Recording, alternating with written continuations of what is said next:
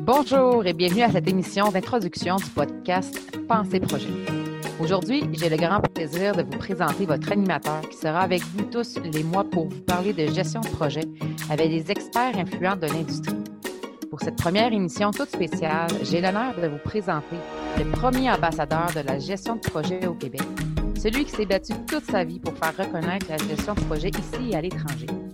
Ici Catherine Ménard, directrice gestion de projet d'ingénierie de construction chez GPBL. Et aujourd'hui, à Penser Projet, nous discuterons de gestion de projet avec nul autre que mon très cher ami et collègue Benoît Lalonde.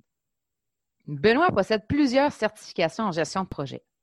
Titulaire d'une maîtrise en gestion de projet et d'un MBA pour cadre en exercice, Benoît est l'associé principal de GPBL Pensée Projet depuis 1996, dont il est aussi le fondateur. Benoît se consacre à la consultation et à la formation en gestion de projet, incluant la gestion de projets organisationnels, la gestion de programmes et la gestion de portefeuille auprès d'organisations de toute taille. De par son expérience, Benoît a été amené à voyager afin de former des fonctionnaires au Rwanda, d'exécuter des mandats de consultation à travers une entente Canada-Algérie, puis à réaliser des mandats de consultation au sein du groupe Meditel, Office national des hydrocarbures et des mines au Maroc. Actuellement, Benoît et son équipe œuvrent à titre de consultant en gestion de projet pour des organisations telles que le ministère des Transports du Québec, la Ville de Montréal, la Société des traversiers du Québec et bien d'autres. Pour finir, Benoît a aussi été président du chapitre de Montréal du Project Management Institute, soit le PMI, de 2010 à 2018.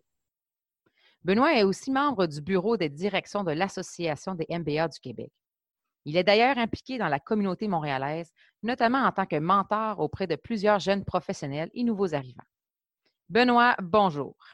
Catherine, quel bonheur d'être avec vous ce matin. Benoît, tu as une carrière extraordinaire en gestion de projet et cette émission d'introduction a pour but de te présenter aux auditeurs, de parler de ton expérience, mais aussi de discuter de ta vision en gestion de projet. Est-ce que ça te convient? Oui, tout à fait, Catherine. Benoît, en plus de toute l'expérience que j'ai nommée en introduction, tu enseignes également la maîtrise en gestion de projet à l'École des sciences de la gestion de l'UCAM, où tu as d'ailleurs toi-même fait ta maîtrise en gestion de projet. Comment la maîtrise en gestion de projet a été un point marquant dans ta vie et quelles principales leçons en as-tu tirées? Ben, euh, c'est probablement le point le plus marquant de, ma carrière quand j'ai fait ma maîtrise en gestion de projet. J'arrivais de quelques années en, Europe et je me cherchais euh, une, maîtrise, soit un MBA, etc. Et un de mes copains m'a présenté euh, le programme de la maîtrise en gestion de projet. Et ça fut euh, déclencheur pour moi et c'est là que ça a déclenché toute ma passion pour la gestion de projet. J'étais un officier supérieur en logistique pour les Forces armées canadiennes et donc euh, la gestion de projet se, rapprochait énormément du, rôle d'un logisticien et soit est au cœur de la situation. Donc, euh, vous savez, les guerres se perdent et se gagnent grâce à la logistique. Donc, la gestion de projet, pour moi, c'était vraiment la pierre angulaire ce côté-là. Et de sorte que le fait d'enseigner, j'ai la chance depuis 27 ans d'enseigner dans ce programme-là et j'ai rencontré des gens fantastiques de tout horizon. Et c'est euh, vraiment l'émulation des, étudiants qui ont fait en sorte que ce programme-là est aujourd'hui un fleuron. Puis c'est la seule maîtrise qui est reconnue euh, au Canada, qui est reconnue par le, Project Management Institute. C'est quand même intéressant. Donc, on a pu, euh, au fil des temps, avoir beaucoup d'émulation, d'avoir un paquet d'idées, puis avoir une, une, visibilité fort intéressante sur toute la population étudiante par rapport à ça. Donc, en 1988, quand j'ai commencé ma maîtrise, c'était vraiment la pierre angulaire. Et il euh, faut quand même reconnaître qu'il y a sept chaires de recherche en gestion de projet au Canada, dont six au Québec. Et la plus grande, c'est euh, à l'UQAM. Donc, l'ESG, euh, la plus grande chaire de recherche en gestion de projet au monde. Il y a 20 PhD là-dedans. Donc, j'ai eu la chance depuis les dernières années de baigner là-dedans puis d'être vraiment à côtoyer les plus grands de la gestion de projet, les Brian Hobbs, les Pierre Ménard, les Monique Aubry. Donc, c'était pour moi très, très, très révélateur. Tu as débuté ta carrière en tant que consultant pour Bombardier Transport. Ton premier grand mandat a été d'instaurer 11 grands bureaux de projet pour Bombardier Transport à travers le monde, ainsi qu'un centre d'excellence en Allemagne. Parle-nous un peu de ce projet et comment tout s'est présenté à toi. C'est quand même euh, fascinant. C'est un peu comme ça que GBBL est, euh, est, venu au monde. Un de mes copains de, bac, quand on a fait mon bac ensemble, Michel m'a appelé et dit Benoît, Bombardier Transport a décidé de disloquer la gestion de projet de l'ingénierie, de créer une vice-présidence internationale en gestion de projet. Il dit On ne sait pas quoi faire, viens nous aider. Fait qu'on est parti avec une feuille blanche, puis on a tout implanté, toute la gestion de projet au niveau international pour Bombardier Transport. Et comprend que toi, ingénieur, la, difficulté pour l'ingénierie de perdre la gestion de projet, de sorte que les ingénieurs faisaient de l'ingénierie. Maintenant, on formait des gestionnaires de projet pour gérer les projets. Il y avait quand même 655 projets de train à travers le monde pour Bombardier Transport dans le temps. Et de sorte qu'on a décidé de développer un processus, une méthodologie. Euh, on a bâti des bureaux de projet parce qu'on voulait l'approche par programme. Donc, on avait le programme OCNI, le programme euh, Europe de l'Ouest, etc., avec des bureaux de projet de coordination. Et on a développé une méthodologie on a, aussi euh, développé un centre d'excellence qu'on a bâti à Grunau en Allemagne. Pourquoi Grunau en Allemagne? Parce que dans ces années-là, Bombardier Transport venait d'acheter la filiale ferroviaire de Daimler Chrysler qui était Adtrans. Donc maintenant, le petit Québécois a acheté le gros allemand. Donc, euh, et on a décidé de faire le centre d'excellence en, euh, en Allemagne d'où on recevait tous les gestionnaires de projets à travers le monde de Bombardier Transport et on, leur montrait la nouvelle méthodologie, les nouveaux processus afin de standardiser la pratique de gestion de projet à travers le monde Bombardier Transport. Ce fut une expérience euh, extraordinaire. J'ai jamais autant voyagé euh, en classe à faire de toute ma vie, mais euh, c'était fascinant. Le mardi, il m'appelle, il dit Benoît, OK, on part jeudi soir, on s'en va au Mexique, puis la, semaine après, on, partait pour l'Océanie. C'était super intéressant. Et surtout, euh, j'ai réalisé, c'est l'impact des cultures. Euh, tu sais, les Allemands ont quand même une culture très cartésienne, ils étaient très avancés en gestion de projet.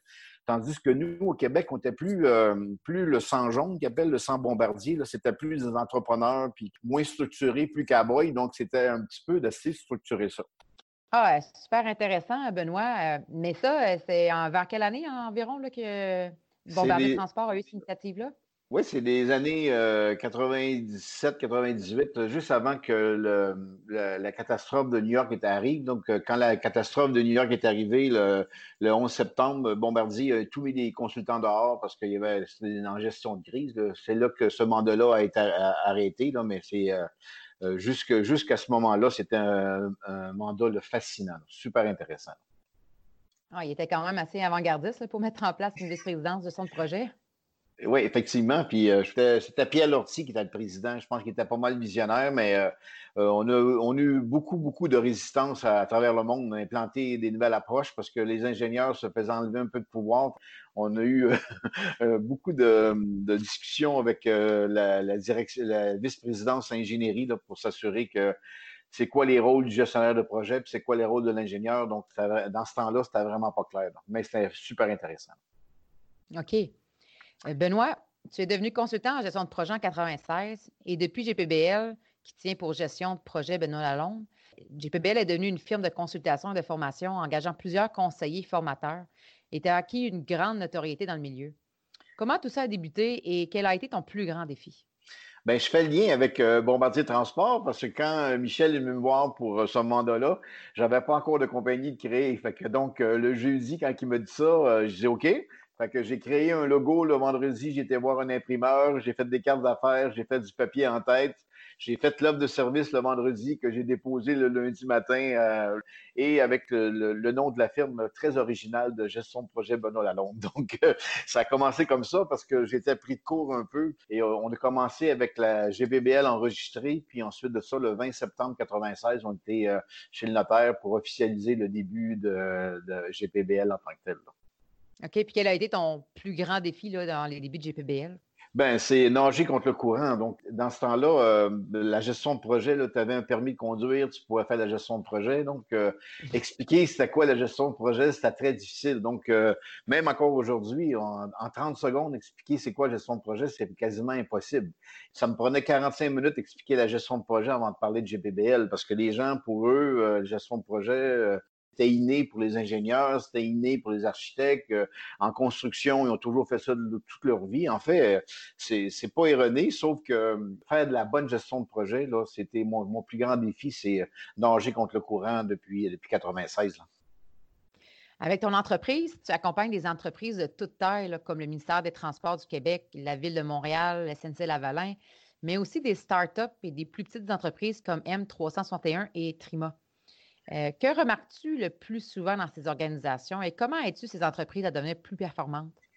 Euh, au fil du temps, j'ai eu la chance. Euh, en fait, en, 2007, j'ai fait le move stratégique d'aller chercher ma, certification au PM3 qui me permettait de faire des diagnostics de maturité en gestion de projet. On était trois au Québec et 70 dans le monde qui étaient certifiés au PM3. Et de sorte que depuis ce temps-là, j'ai une centaine de diagnostics que j'ai faits dans, dans diverses organisations. Et les, principaux constats, c'est euh, manque de planification, manque de planification et manque de planification à tous les niveaux, autant au niveau du portefeuille qu'au niveau de projet. Euh, la, difficile cohabitation entre les opérations et les projets. Donc, c'est très difficile. Où, est-ce que la ligne, la ligne se situe entre les opérations et les projets? Euh, on voit aussi que souvent, il n'y a pas de portefeuille de projet. Les, je demande aux, dirigeants il y a combien de projets dans l'organisation? Ils me répondent à peu près 200, à peu près 800, à peu près 1000 c'est pas le 800 et le 1000 qui, me préoccupe, c'est le à peu près. Ça veut dire, quand ils me répondent ça, ça veut dire qu'ils n'ont pas de vision globale de tout l'ensemble des projets d'une organisation.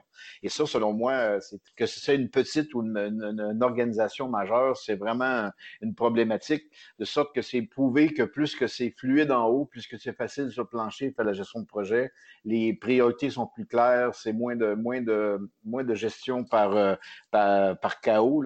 Donc, euh, c'est ça que je trouve euh, qui est le plus gratifiant, d'aider les organisations à mettre en place des bonnes pratiques, des bonnes manières de faire, de voir comment on devrait gérer un portefeuille, comment on devrait gérer un projet et de voir les organisations s'améliorer au fil des années. C'est ça ma, plus grande fierté. Et qu'est-ce qui te passionne le plus dans ton travail en tant que président chez GPBL? Bien, ça, c'est une bonne question. En lisant le, livre euh, Start with Why de Simone Sinek qui disait que euh, c'est pas qu'est-ce que tu fais euh, qui est important, c'est pourquoi tu le fais? de sorte que je me suis posé la question pourquoi ça fait 27 ans que j'enseigne, que j'ai été président du PMI, que j'ai fait tel ci, tel ça?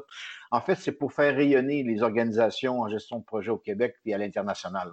Pour moi, de voir les organisations s'améliorer en gestion de projet, comme je disais tantôt, c'est vraiment une fierté euh, et c'est vraiment une passion que j'ai découvert quand j'ai commencé ma maîtrise en 1988. Ah, c'est super. Puis on la ressent, cette passion-là. Euh, Benoît, mis à part ton entreprise GPBL, on te connaît beaucoup parce que tu as été le président du PMR Montréal de, de 2010 à 2018. J'aimerais que tu nous parles un peu d'abord en quoi consiste cette organisation-là et quelle est sa principale mission? Je dois t'avouer, Catherine, que c'était 10, 10 belles années. C'est vraiment une belle organisation et je suis très fier d'avoir pu être contributif là-dedans. Le PMI Montréal, sa vocation et sa raison d'être, c'est faire la promotion de la gestion de projet. Quand j'ai commencé en 2010, euh, on avait de la misère à recruter des, gens pour former le conseil d'administration. On était 1800 membres, on était mal reconnus. Et dix ans plus tard, on est rendu à 4800 membres. Euh, on avait des, des, candidatures de 15 à 20 personnes qui voulaient se, en rentrer sur le conseil d'administration. Et c'est vraiment une belle, une belle organisation. C'est vraiment composé de gens extraordinaires et avec des, euh, des, euh, des, membres qui sont tout aussi passionnés que moi. C'est ça la beauté des membres du PMI Montréal, c'est que sont de tout azimut, autant en ingénierie, en TI, parce que la gestion de projet, c'est transversal dans toutes les industries. Donc, on avait du monde, des gens éduqués, on avait beaucoup de nouveaux arrivants qui amenaient une autre culture fort intéressante. Et ça m'a permis, dans ces dix ans-là, de de partir le premier symposium du PMI Montréal.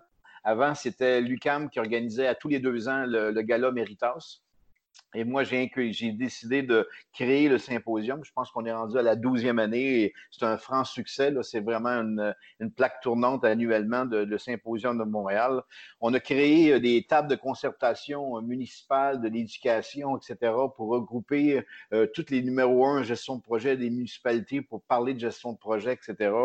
on a regroupé les directeurs des programmes universitaires des diverses universités pour voir comment on pouvait encore mieux faire la promotion de la gestion de projet donc, on a gagné deux fois le chapitre de l'année euh, pendant ma présidence, qui était vraiment, ça, c'était euh, vraiment euh, une, belle fierté pour toute l'organisation. Et j'ai même gagné le, prix du, bénévole international du PMI dans, donc, dans un concours. Donc, j'ai fini le meilleur bénévole au niveau international. Donc, c'était des années extraordinaires. J'ai rencontré des gens formidable.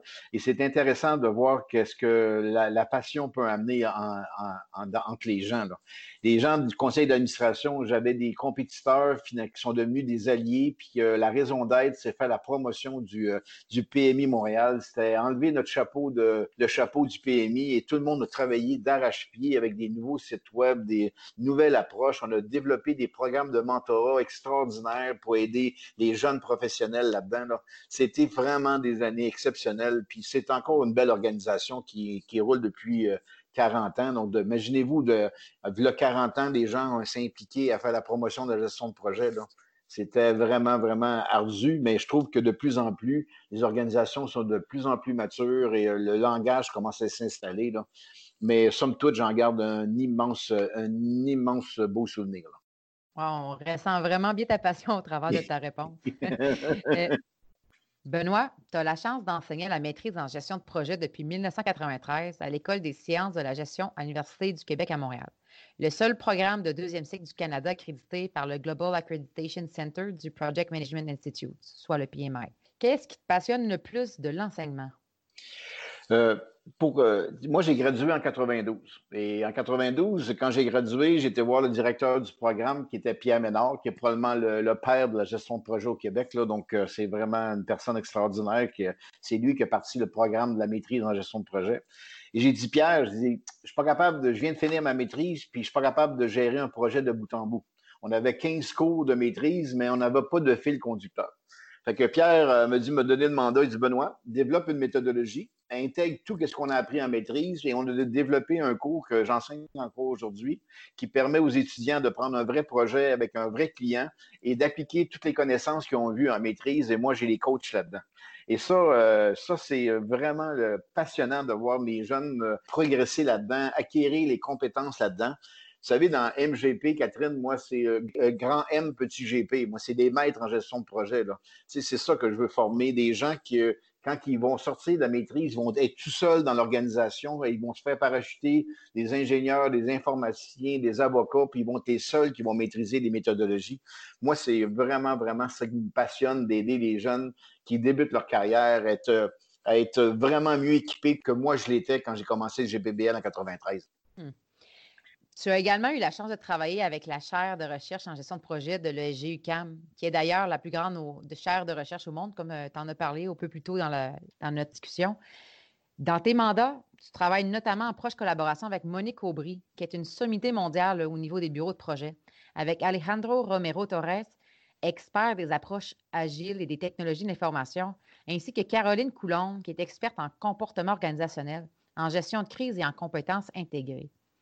Comment cette collaboration euh, te permet-elle euh, de mieux performer, de faire rayonner tes clients et de rester constamment informé des plus récentes avancées en gestion de projet?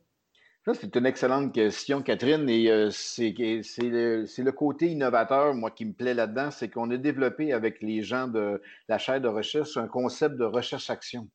Donc, on est capable maintenant de faire des diagnostics et de sorte que moi, j'ai la vision plus terrain parce que j'ai passé ma vie sur le terrain avec des organisations, tandis que Monique, Alejandro euh, puis Caroline, eux, travaillent dans, les, dans surtout au niveau de la recherche, de sorte que on arrive dans des organisations, on a une problématique de gouvernance, mais les chercheurs disent, ben, en Scandinavie, on fait ça comme ça, en Australie, on fait ça comme ça.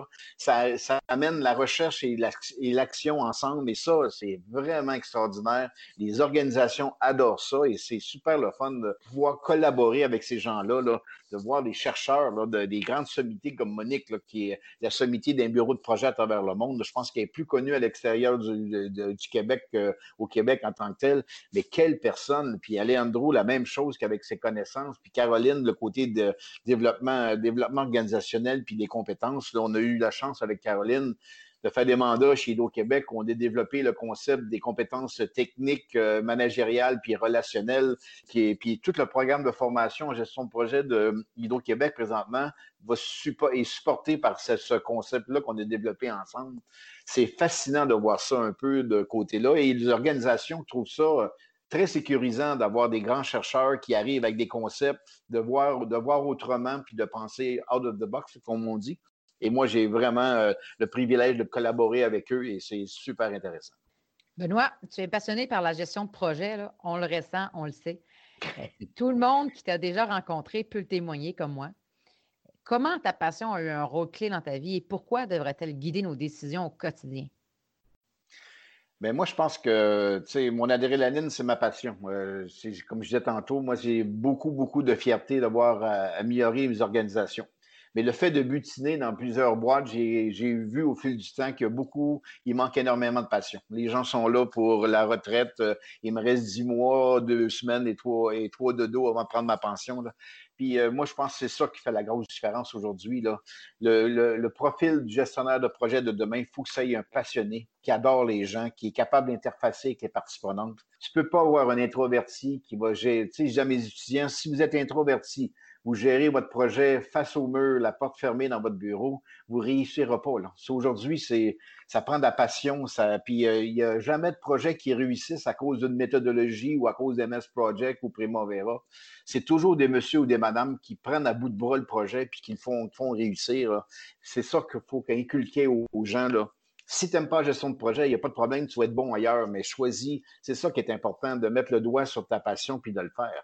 Tu sais, je dis beaucoup à mes étudiants, si vous aviez gagné 5 millions demain matin là, de taux, qu'est-ce que vous feriez comme de votre passion? C'est soit aider les gens en Afrique, c'est soit aider les personnes âgées, mais il faut que les gens vivent leur passion. Et c'est euh, j'ai eu la chance, moi, de, très tôt dans ma carrière, de mettre le doigt dessus. Il y en a qui vont finir leur carrière puis ils n'ont jamais mis le doigt dessus pour toutes sortes de raisons. C'est ça que je trouve malheureux parce que c'est vraiment extraordinaire. Là. Tu sais, euh, moi, chez GBBL, l'avantage que j'ai, c'est choisir du monde qui sont passionnés. Puis j'ai l'impression d'être bénure avec 8 qui, qui, me tire, qui me dans mon wagon tellement que c'est tellement enrichissant, c'est tellement le fun de travailler avec une gang de passionnés. Là. Puis le contraire est aussi vrai, travailler avec les gens qui ne sont pas passionnés que tu dois tirer. Là. Et Seigneur, c'est beaucoup plus lourd. Fait que moi, je pense que euh, j'essaie de m'entourer avec des gens passionnés. Benoît, tu as tellement rencontré de gestionnaires de projets quelles sont, selon toi, les principales forces de caractère qu'ils doivent avoir pour bien performer dans leur fonction? Mais ça aussi, c'est une excellente question. Puis il y a des écoles de pensée différentes. Puis si on voit les 50 dernières années, on est en train de migrer d'un gestionnaire de produits vers un gestionnaire de projet. Donc euh, maintenant, les gens doivent considérer euh, comment faire une analyse de risque, comment gérer des parties prenantes, comment faire des planifications, etc. Donc on voit que l'hélicoptère monte un petit peu. Puis euh, de sorte qu'on voit beaucoup dans ma carrière que on a parachuté des, des, informaticiens ou des ingénieurs chefs de projet et le, constat qu'on remarque, c'est qu'ils reviennent rapidement dans le produit parce qu'ils sont formés là-dedans, sont bien là-dedans, tandis que le nouveau modèle, c'est 85% minimalement du temps de gestionnaire de projet. C'est interfacé avec les parties prenantes. Donc, ça amène d'autres compétences. On ne dit pas qu'on n'a pas besoin d'ingénieurs, au contraire, on en a besoin, mais on a besoin des experts produits, mais maintenant, on a des experts contenants, qui est vraiment important. Donc, donc de sorte que le gestionnaire de projet projet, c'est un expert contenant, mais son bras droit, c'est un expert contenu. Donc, euh, il est capable de challenger euh, pourquoi tu mets telle armature, quelle sorte de béton que tu mets. Mais le gestionnaire de projet, lui, reste en haut et il interface avec toutes les parties prenantes. Si on prend des gros projets qui sont de plus en plus complexes et de plus en plus de parties prenantes, ça prend d'autres habiletés que, d'être capable de faire des calculs pour du béton ou, du bitume. Vous comprenez? Donc, euh, je pense que c'est ça, c'est ça qu'il faut développer sur nos jeunes, puis être capable de, vraiment interfacer avec euh, les parties prenantes. Puis on voit que le nouveau concept qui apparaît, l'acceptabilité sociale, donc comment que maintenant un projet doit être viable dans une communauté. Donc, il faut interfacer avec les citoyens, les entendre, les comprendre. Et ça, c'est vraiment des, compétences qu'on ne voyait pas là, 10, 20 ou 30 ans. Quand on se lance en affaires comme tu l'as fait, il y a des moments forts et des moments creux, c'est inévitable. Tu as lancé ton entreprise à partir de rien, ton parcours n'a pas toujours été facile. Comment as-tu gardé la tête hors de l'eau durant les moments difficiles?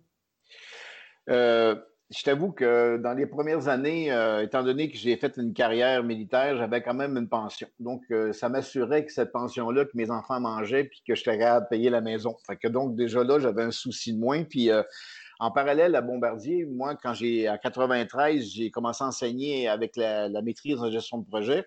Ils m'ont demandé aussi d'enseigner au MBA. Donc, euh, j'ai commencé le cours d'introduction de gestion de projet dans les programmes de MBA. Et je te dirais que 10 de mes, de mes étudiants me, me sollicitant mandat, il dit, ben, viens planter ça chez nous dans nos entreprises. Donc, de bouche à oreille, j'ai bâti mon réseau comme ça avec les étudiants de MBA, beaucoup. Donc, qui, euh, donc c'est des gens de Bell, c'est des gens de québec de tout azimut, vous savez. Donc, c'est euh, au niveau directeur. Donc, euh, j'ai commencé à travailler beaucoup là-dessus.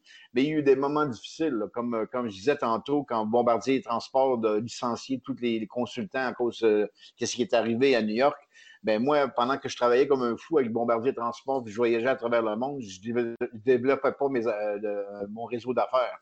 Donc, euh, tu te retrouves avec un méga projet, puis le lendemain matin, tu n'as plus rien. Donc, euh, c'était des moments très difficiles, les crises économiques de 2008, que les, entreprises n'ont plus d'argent. le premier réflexe, c'est sortir tous les consultants, etc., parce qu'ils veulent, ils veulent un petit peu s'occuper de leur monde, que je comprends un peu. Tu sais, moi, je trouvais qu'il y avait des éléments importants stratégiquement à être en gestion de projet soit être le président du PMI, être avec la maîtrise en gestion de projet puis la chaire de recherche, puis être avec GP Québec, qui est la communauté d'intérêt pour le gouvernement du Québec. Pour moi, stratégiquement, si je me positionnais avec ces trois entités-là, ça me donnait un rayonnement, ça me donnait une visibilité qui me permettrait de faire un peu plus de développement d'affaires. Benoît, on enseigne souvent la gestion de projet au niveau de la gestion d'un projet singulier et isolé. Mais tu t'intéresses beaucoup à la gestion organisationnelle de projet c'est-à-dire la gestion de l'ensemble des projets d'une organisation. Est-ce que tu peux nous en parler un peu plus et nous expliquer pourquoi la gestion organisationnelle de projet est si passionnante et pourquoi est-il plus important que jamais de s'en préoccuper aujourd'hui? Mais qu'est-ce que je trouve intéressant avec ce, concept-là, puis le nouveau standard que le PMI a sorti en 2018, l'OPM, l'Organizational Project Management, c'est qu'on arrive par en haut. Donc, on est capable de travailler avec le conseil d'administration, avec le comité de direction, et on est capable d'implanter des bonnes pratiques de portefeuille, de sélection de projets, des critères de priorisation. Que le, fait de travailler en haut avec ces décideurs-là, ben, c'est beaucoup plus facile de percoler toute la démarche dans l'organisation que de commencer par en bas, convaincre le directeur, qui doit convaincre le VP, qui doit convaincre le président, ça finit plus. Tandis que cette approche-là était super intéressante et c'est fascinant de voir tous les gros concepts, les, milliards de dollars d'investissement qui doivent structurer, qui ne sont pas structurés, euh, la gestion des bénéfices, euh, le thinking qui change au niveau des, des gestionnaires. Vous savez, euh, qu'est-ce qui est intéressant à la gestion organisationnelle de projet, c'est qu'aucune organisation va réaliser leur planification stratégique s'ils ne sont, pas bien organisés en, portefeuille de projet.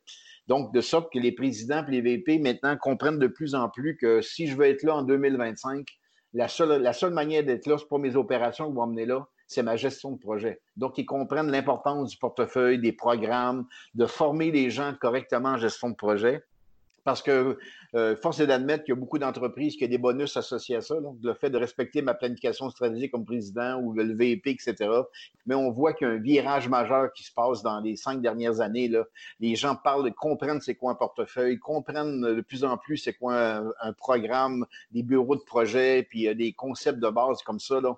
Donc, on voit qu'il y a un langage qui s'installe dans les organisations et de plus en plus de hauts dirigeants commencent à comprendre l'importance de la gestion de projet. Et c'est pas pour rien qu'on voit apparaître des VP gestion de projet dans les organisations. On n'a jamais vu ça avant ça. Donc, les VP, mais gestion de projet, fait partie du C-suite. Euh, donc, c'est vraiment intéressant de voir que les organisations donnent de plus en plus d'importance à la bonne gestion de projet. Je pense que c'est ça qui est intéressant. OK. Donc, la gestion de projet organisationnel, c'est les projets qu'on met en œuvre, disons quelque chose de concret, de, se rajouter une ligne de production pour augmenter sa productivité ou les projets qu'une compagnie de construction va euh, exécuter au compte euh, d'un de ses clients.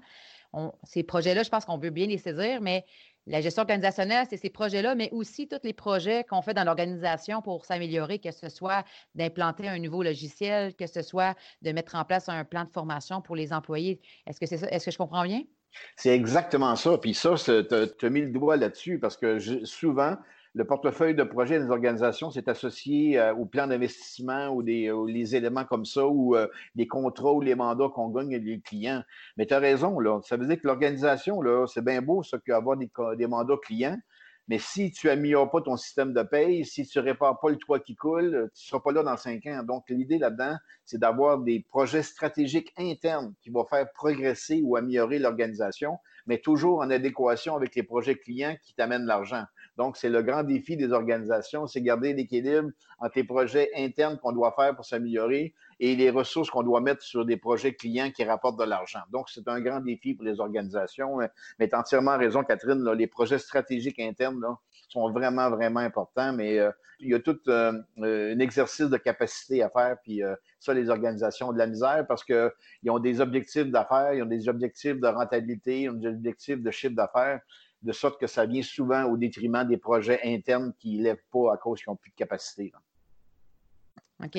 Tu as bien raison, là. Puis où c'est que l'environnement qui est très dynamique, là, tout devient de plus en plus complexe. Là.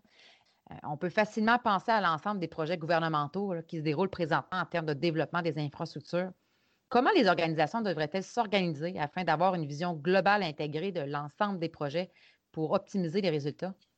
En fait, euh, le premier point, c'est d'avoir une vision complète de tous les projets de l'organisation. Donc, souvent, on le manque, comme je disais tantôt, là, on a à peu près 200 ou on a environ 800. C'est l'environ puis l'à peu près, c'est dangereux. Ça veut dire qu'ils n'ont pas la liste complète des projets.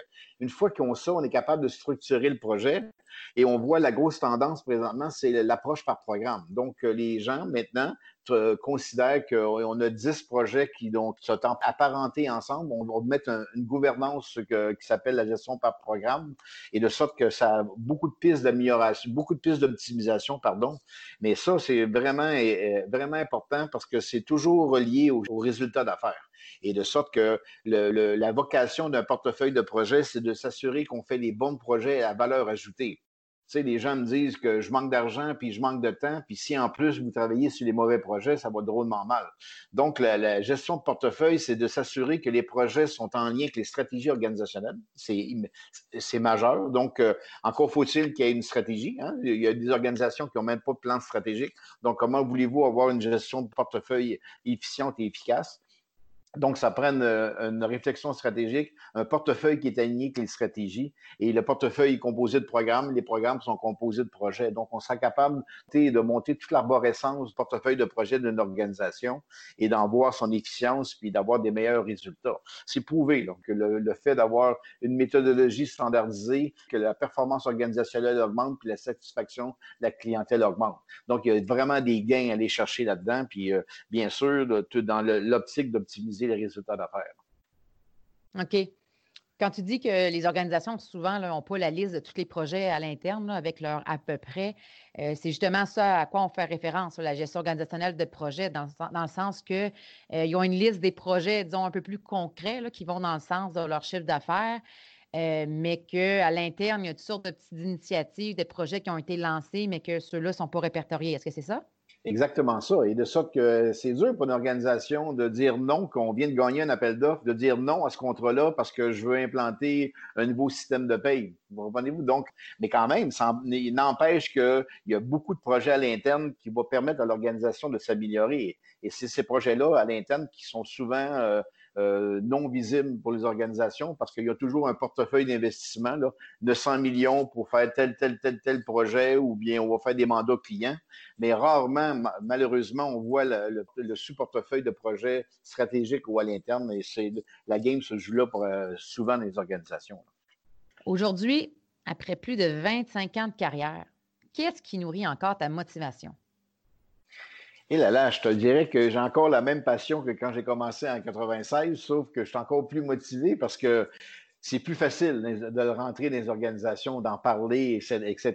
Et de sorte que, tu sais, je te disais qu'avec euh, les diagnostics qu'on fait avec euh, les recherches-actions, nous permet de rentrer par en haut, d'aller parler des conseils d'administration, aller, aller travailler avec des comités de direction, travailler avec les VP et les présidents, c'est très motivant, c'est super intéressant, puis que tu refais un autre diagnostic deux ans plus tard, puis tu vois que l'organisation a monté en maturité, puis comment ils sont améliorés, puis comment ils sont contents, puis comment ils disent Hé Seigneur, avoir eu ça quand j'ai commencé ma carrière, le 20 ou 30 ans, ça a été drôlement plus facile, etc.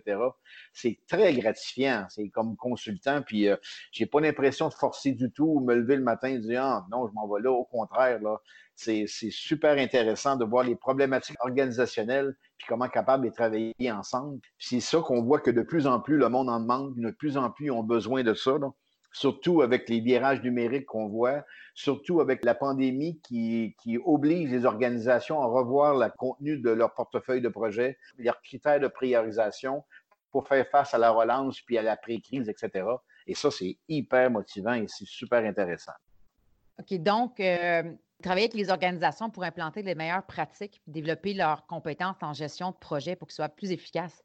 Euh, est-ce que votre façon de faire, à la différence des, des firmes de services professionnels, euh, est-ce que c'est le fait que vous, euh, vous travaillez là, avec les équipes autour d'une vision partagée en gestion de projet? Puis est-ce que, est que ça les aide à, être plus autonomes? Oui, puis euh, tu sais, comme je te disais, c'est la chance de travailler avec, avec des passionnés. C'est une équipe qui est hautement performante dans, dans leur complémentarité. C'est ça qui est intéressant. Donc, GBBL est un guichet unique. Vous voulez parler de compétences, on est des tops là-dedans. Vous voulez parler de logiciels, on est des tops là-dedans. Vous voulez parler de consultation, de formation, euh, peu importe autant technique que les, euh, les compétences euh, relationnelles. On est vraiment un chef de file là-dedans, puis on, on est très, très bon à accompagner les organisations, mais surtout à sortir des organisations. C'est beau accompagner une organisation de mettre en place des, processus de portefeuille puis des méthodologies, mais il faut que l'organisation devienne autonome et de plus vite que nous, on rend les organisations autonomes.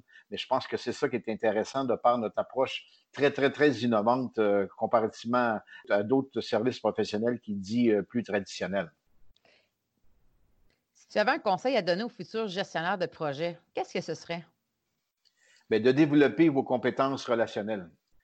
Tu sais, j'ai déjà engagé des gens avec euh, des CV longs comme le bras, puis avec euh, toutes sortes de titres, etc., mais qui avaient une, personnalité très, très, euh, très, très abrasive. Là, maintenant, c'est changer de mon fusil d'épaule. J'engage la personnalité, puis moi, je suis capable de les former pour donner des excellents gestionnaires de projet ou des excellents gestionnaires de, portefeuille. Donc, euh, vraiment, le conseil, c'est d'améliorer vos compétences relationnelles, développer que c'est quoi l'écoute active, aller développer vos techniques d'influence parce que ça, c'est majeur. Allez développer vos, vos, habiletés politiques dans une organisation parce qu'il y en a toujours. Moi, je mettrais l'emphase énormément là-dessus parce que c'est ça que les gens recherchent. Des gens curieux qui sont capables de travailler en équipe, qui ont du bagou, qui veulent absolument que ça marche puis euh, être capable d'être complémentaire, puis jouer son rôle dans l'équipe, pas nécessairement avoir un gros ego, puis euh, c'est moi qui sais tout. Parce que tu sais, euh, il y a deux sortes de gestionnaires de projet. Il y a ceux qui sont axés sur la tâche. Il faut absolument respecter l'échéancier puis le budget. Et à la fin du projet, ils réussissent, mais il y a du sang et murs, puis il y a des morts. OK? Donc, ce type-là, il y en a trop sur le marché présentement. Tandis que l'autre extrême, c'est les, euh, gens orientés RH. Il faut que tout le monde m'aime, etc. Donc, euh, d'après moi, c'est un amalgame des deux. Il faut aimer les gens pour les gens être capables de, développer la confiance, l'interaction avec les gens.